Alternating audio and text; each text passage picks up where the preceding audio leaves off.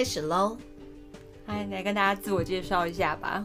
对，我是好久不见的 Emma。对，我们终于要再聚在一起聊书了。终于，好，我们今天要来说什么呢？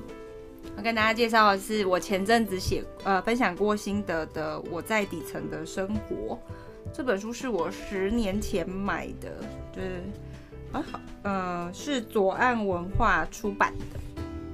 但现最近好像有重新再版，你是因为这样才把它翻出来 再读一遍吗？哦、没有啊，就是呃前阵子很想重看而已，就就打开来重看，然后刚好有书友跟我分享他最近再版，哎，新的书封很漂亮哎。哦，但是你这个比较有历史感啊，毕竟它都已经发霉的有点不像样了。对，而且它封面色就是一个女服务生看起来很无奈的样子。嗯、我记得新版我忘了，绿色的，蛮美的。嗯，对，就是大家有机会可以去看看，因为这本书可是十年前嘛，然后我记得他写的是一九九八，九九九八那个年代的美国，所以其实是更久以前，就现在就是二十年了。我看的时候是二零一一嘛，所以是我看的时候已经是十年前的美国，那我们十年后现在看就是二十年前的美国。嗯，好，你说这本书的书名叫《我在底层的生活》。那那他这边还有一个副标题，对啊，他的副标是当专栏作家化身为女服务生，作者是芭芭拉，我觉得他名字很可爱，好像我看过的另外一本书也叫芭芭拉，所以是不是叫芭芭拉的人，他们都好像有成为作家的倾向呢？啊，那我们是取错名字了，想当作家要先改名，好。所以可以简单的介绍一下这本书，它大概在说一些什么吗？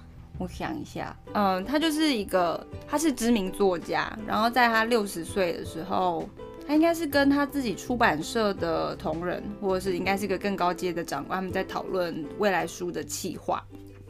对，然后可能那时候讨论到美国经济的。呃，概况吧，或者是整个，就是这样，我们会再聊一下国家经济状况之类的。嗯、我在想，一九九七、一九九八那时候是不是亚洲金融风暴？如果我没有记错的话，希望你没有记错，因为我不知道。好，我们会查证，如果错误的话就把它删了。啊，还要查？没有啊，反正就是他们那个时候应该是经济状况很差，或者是贫富差距开始突然出现要生讨论吧，我猜。那他们就觉得可能。那时候是喝醉还是怎样？反正后来就是决定是芭芭拉会亲自去体验这个呃劳动阶层的生活，而且他的体验还蛮彻底的，就他真的是直接进入一个环境里，从呃租屋，然后找工作，他甚至连衣服都带很少吧，我记得，我觉得，但是我印象很深刻，他说他不会让自己陷入一个危险的状况，他还是可能会挖出来他买在买起来的信用卡。对啊，就是维持一个最低限度还可以活着的状况。嗯，好。他说他会做出这个决定的原因呢，是因为有些说辞宣称，只要有工作，不论是哪一种工作，都能使你向更好的生活前进。你同意这样的说法吗？那我前面跟你说，我觉得，我觉得维持工作。或是找到一个像他在里面做的这些工作，都只能维持他最低限度的，呃，就是维持现在这个状况，它不会更好，也不会更坏，而且你要保证自己的不能出现任何紧急状况，就是说你穷没有，你不能生病，你不能发生意外，你知道吗？你还要保证自己没有生命的危险，你不会有紧急预备金这件事情，你就是。赚多少花多少的月光族，但是你不是愿意这样做的，是你没有办法，你就只能这样。他可能还可能是周光族，他好像是领周薪，或是日薪啦。有些人是是这样，我觉得是看你工作的性质跟产业。这样其实让我想到，现在虽然大多数国家或大多数人的生活都是一个你不用担心吃穿住的状况，但我是说在台湾，嗯，但是其实还是有很多国家，他们的经济不稳定，然后社会也是动荡，他们仍然过着这样的生活。嗯，对啊，我们还是因为毕竟我们生活在这里，嗯、那即使是你可能像我之前在澳洲打工，或者是你去美国打工，嗯、我们都有过一小段参与过别的生活环境的过去。但也只是那个时候啦，当然你不是长时间住在那，然后整个融入那样的经济体，你没有办法去体会说，我如果永远在这里，或是一直在这个环境底下，我能不能活得下来？而且你永远都有一个，就像芭芭拉一样，他其实一开始是有一个储蓄金吗？我也忘了他那个说法是什么，他是有一笔钱开始的，所以他有时间去找房子，嗯，对，他有时间去支撑他说我找到。第一份工作，嗯，或者是第一份跟第二份工作之间的那个空窗期，对对对对，他有他有这个余裕去找跟等，但是很多人其实是没有办法说，你看我现在这么痛苦这么挣扎，但是我没有办法就是说啊，那我先离职，赶快去找下一份工作，下一个更好，因为就没有没有办法，我没有没有钱，没有那个风险去承担，说我就算这个是一天也好。甚至半天的空档，我这些时间，我如果没有拿去工作的话，我可能我的晚餐费用就不知道在哪里。对啊，对。我觉得那个状况，你看书的时候就会想说，我很太太，你有点超现实，但是对他们来讲是很现实。对，对我们来讲，所以我们是真的，因为嗯是嗯幸福吧。对啊，因为你还没有经历过那种挣扎。因为所以就会开始突然觉得自己的烦恼又很很奢侈，对对对，就是很对啊。在看的时候就想说，哎，就是天天到晚在那边哀哀哀哀什么东西。因为甚至有人书里面很多很状况是真的很糟糕，不只是被呃金钱这样子追着跑，可能租金，因为他们的租金很高，所以甚至是跟他们的就是赚的薪资不成比例。那他有，我记得芭芭拉有一个同事，真的看了之后我觉得很傻眼，因为他的同事好像是摔摔断了腿，他觉得自己腿断了啦，但后来有没有断我不知道，书里面没有写出来。可他摔到了当下，他还坚持要去擦浴缸，好像是扫厕所。然后芭芭拉就看到这个状况，当然就是说，你现在应该就立刻去跟那个经理还是领班之类的人物，就是说你不能工作了。那个人就觉得你干嘛要讲？你真的不能讲，我我要去工作，我可以。因为他们没有一些福利的制度嘛，劳工保险这些就业保险。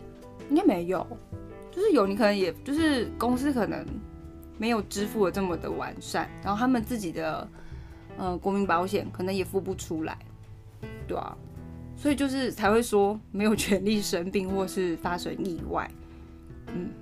嗯，我觉得那反应很很很恐怖，就是说他第一个当下是要忍的这个痛。那像我想到就是哦，我在上班时间受伤，我应该是有保障，我可以立刻去就医这样。对，所以他做了这些工作，他发现了什么吗？有没有什么很深的体悟？我觉得他最大的发现就是自己无能为力吧。就是你，你以为在这些呃这个工作环境里，你可以对这个人好，或是对这个人有一点同情，然后你想帮助这个人，可是。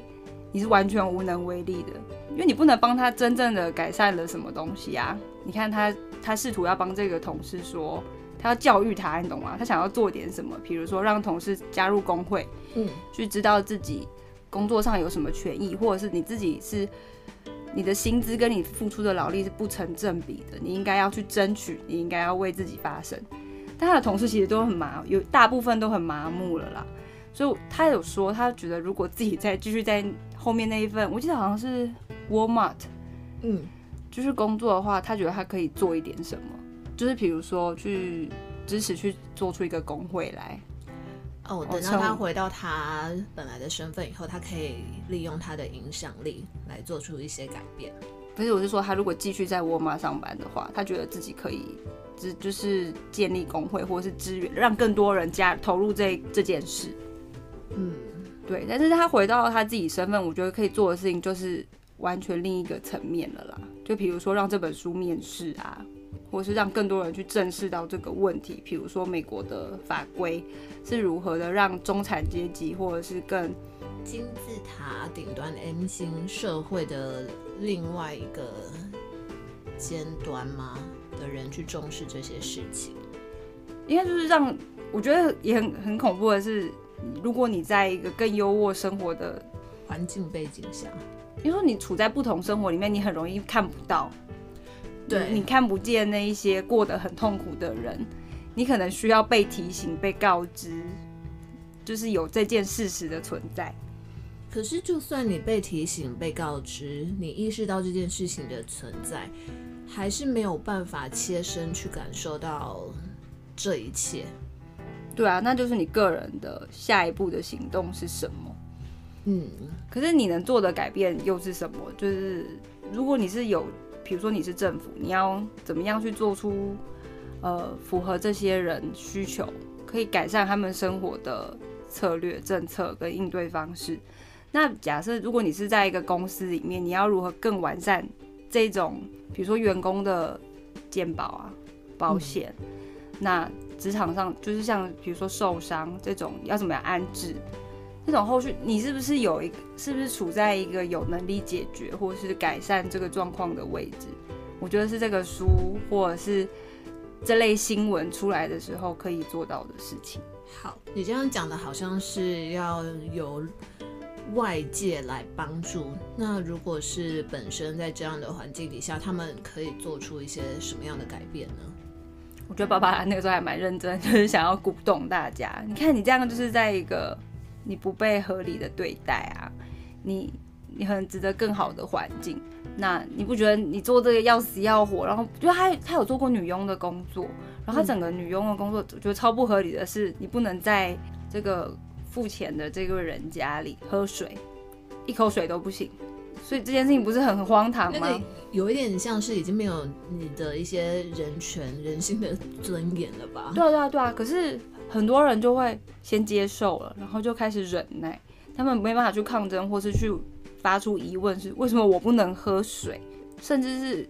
就是人家搞好不好给你提供你水，你还你可能还要主动不敢接受，你会觉得哇，今天发生什么事了？对，你要主动拒绝，而且甚至之后你可能还会猜忌，想说他是不是在测验我，然后最后投诉给我的老板。这件事情是不是很恐怖？因为他可能会被告知说，我们的女佣不会在你家吃吃东西或是进食。那如果你做了这件事情，他会不会就是会不会只是一种考验？你懂吗？他就是在测试你够不够专业。可是这不是专业，你知道吗？就是很不符合人性，我觉得。嗯，不过你说的这些情况，还有这本书的成书年代是二十年前。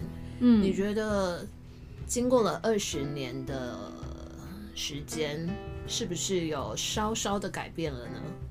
我不知道哎、欸，我完全没进过美国。这不一定是美国啊，这是发生在各地的事情吧？只是我们看得到也看不到。对。我觉得我看书的时候，我觉得我十年前看的时候，我觉得没有想这么多，我只觉得很荒唐吧。我已经不太记得那个时候年少，对啊，太年纪太小。但现在看就会觉得很可怕，是不是我也没有看见这一些视线以下的东西，或者是就在我旁边发生？因为我也当过服务生很久、欸，哎、嗯，就是包含大学打工啊，后来出国打工，做服务业的时间很长。但我觉得我好像就真的没有很 应该是我们还有这个条件，可以不用为下一餐担心，所以并不会到这样的情况。对啊，有充分的资源，也就是我觉得就像我的后背巾吧，你把它形容成后背巾来讲，嗯、可能就是我觉得我那时候就是资源蛮丰富。我我们。都还可以，都知道说，假设我今天真的没有这个工作，我还有谁可以求助？对啊，你永远都有脱离这个环境的能力。嗯，那时候都知道自己可以。对，像我看到他书里面写到这个芭芭拉写的工作呢，都耗掉他所有的精力和大部分的思考能力。嗯，让我不禁想到，真的是当你身体很劳累的时候，你没有。任何的精力，你去想说你想要再改变什么，你只想要放空，就休息。对啊，那种劳动很容易榨干你的灵感跟想法。哎，我觉得还有你想改变这个状况的力气吗？对，对啊，而且如果你想想看，因为芭芭拉在里面就是她的设定是一个六十岁，但是没有家累，她只有自己跟。他好像说离离过婚的女性有吧？对啊，对啊，没有孩子吗？她有孩子，但是他在他在这个呃，他在当服务生或是在从事这段卧底生活的时候是没有的。他的设定是没有小孩。嗯，对啊，她就是只需要负责他自己。对啊，他那他里面也有提到，如果你是过着这样的生活，就是时薪是六美金，嗯，七美金，七点五美金，七点五，他好像还算很高嘞，在里面。对，那如果你是以这样子的薪水，你很难支撑。那除非你是有一个男朋友，他也有工作，或者是你是跟一个可能你的小孩他也失婚了，然后他也有工作，然后他重新回来跟你一起住，就是两个人一起去支撑。这样的呃租金啊，然后餐费，你才有可能活下去。